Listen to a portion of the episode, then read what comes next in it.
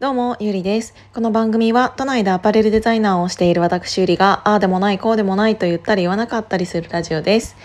なんか、朝から夜まで結構いろんなスケジュールを入れちゃってて、昨日もヒマラヤの時間がなかったですね。なんかね結構夜中とかだったら撮れるんだけど妹がねなんせ寝てるから ちょっとなんかあんまりなんか気を声を張ったやつなんか喋れないなって思ったらちょっとあれだったんだよね。あのこういう時にすごく思うのがうーんなんか基本的に毎日こうやってヒマラヤを、えーと、撮るようには、えーと習慣に自分の中でしているんだけど、うん、1日とか2日とか空いてしまったりとかそういうのが続いてしまった時にあなんか忘れられちゃうんじゃないかなって思う時がすごくあって何て言うんだろう。なんか多分 SNS で毎日、えーと、そういうのをやられている方っていうのはいると思うんだけどなんか一日でも空いた時になんかあ自分がこれできなかったなって思うのがその続くと何て言うんだろう。なんか自分ってこのまますぐいなくなれるなって思う時ありません？でねそれを考えた時にあの今の飲食店さんってそういう気持ちなんじゃないかなって本当にすごく思ってこれはもううんと緊急事態宣言が出てえーと、1回目の人生1回目のというか日本で1回目の緊急事態宣言が出た時はみんな、えーと、全部がダメってなってたからスーパー以外はダメ日用品以外はダメってなってたから分かりやすくあのそれ以外のところが、えーと、と占めてたけどそうじゃなくって2回目以降のってその緩くくなってでも飲食店だけはダメお酒だけはダメとかなった時に多分、えーと、で補助金がもらえる方が、えーと、生きてはいけるってなるじゃない？でもそれでも、えーと、ルールを破って、えーと、お酒を出してたところだってあるしうんと夜中まで、えー、闇営業みたいな感じで、えー、とされていたところもあるし、えー、とそういうのを見ていてなんかみんなどう思ってるのかなってちょっと思ったの。うん私は何て言うんだろう。最低限のルールには、えー、と従いたいっていうのがあるしその自分の中のうんメモリーというかえメモリーになっちゃうと思い出になっちゃうか。えっと物差し。そっちのメモリーね。物差し？って本当に人それぞれ違うからそれでもお店を開けるって決断された人たちもいるんだろうしうんとちゃんと国の要請に従いますって言ってお店を閉められていた方もいるだろうし。そうただ、うんと、今日私が思っているそういうものと似た感覚を飲食店でお休みちゃんとしていた方っていうのは思っている方ってすごく多いんじゃないかなって思ったのがやっぱりうーんちゃんとお金はもらえていて、えーと、ある程度、えー、生きていくその生活していくのは困らない程度の補助金が入ったとしてもなんかお店をオープンするってなった時に、えーと、通常通りの営業がまだできる状態なのかっていうのは例えばそのアルバイトをね雇っている方お店もそうだろうしもうそのスタッフは帰ってこないのかもしれないしなんならスタッフだけじゃなくってそのオープンしていたお店に比べてあのオープンしていなかったちゃんと国の要請に従っていた人たちのお店が忘れられん？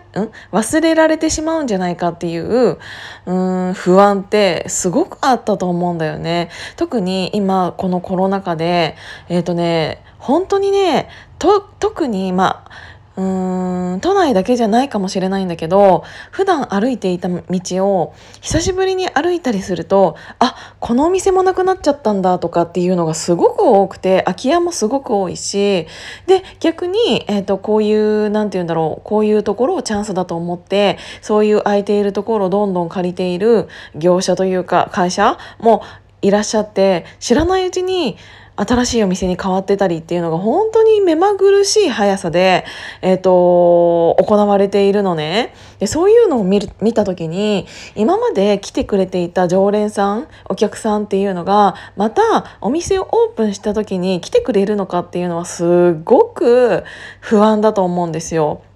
で、えっ、ー、と、そうになった時に、じゃあ、えっ、ー、と、この要請に従ってわないで、オープンしていたお店の方が正解だったのかというか、うん、なんかそういうところの方が、えっ、と、お客さんが今今増えているようには見えるというか、うん、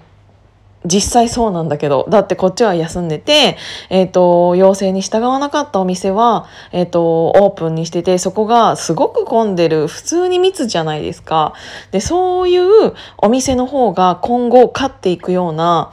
うー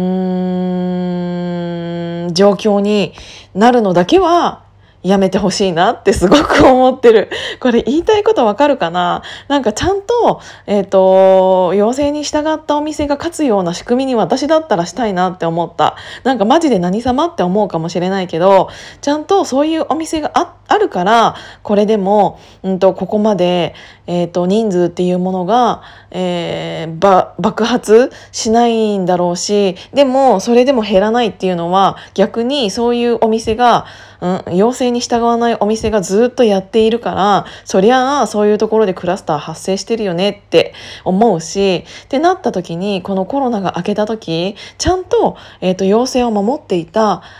えー、お店が勝てるような仕組みにぜなんか絶対にしてほしいなって思ってうんなんかちゃんとしていた人が損をするっていう世の中には絶対になりたくないからうん私は今でもうんと約束を守っていないお店に関しては行く気にもならないし、えーと、そういうのは自分の中で、えーと、ちゃんと決めているんですけど、えー、ってなった時にちゃんとオープンした時にうんお休みしていたお店っていうのに、えーと、をうん、そういうのをちゃんとしていたお店をひいきにして私は、えーと、行きたいなってって思ってるの。なんかそういうのがないとやっぱり、うん、休んでいたっていうことをがあだになってしまうような損をしてしまうような世の中には絶対になりたくないんだよね。うんだからちょっとねうんこれを聞いている皆さんはどう考えているのかわからないけどちゃんと自分の中でそういうのを判断して、えーと、そういうのを損しているんそういうのをちゃんとしたから損をして損をしてしまったっていうことがないように。だけ、うん、なんかしてあげたいなってすごく思うんだよね。うん、なんかわかる？これ。すごくだからモヤモヤしてて、私がそうだったらどうだったら、どうだっただろうなって、えっ、ー、と、すごく考えるんだよね。ちゃんとでも忘れて、うんまあそれで忘れられるようなお店はって誰かは言うのかもしれないけど、うん、それでもやっぱり習慣って、うん、変わるからね。ってなった時にちゃんとしていた人たちをちゃんと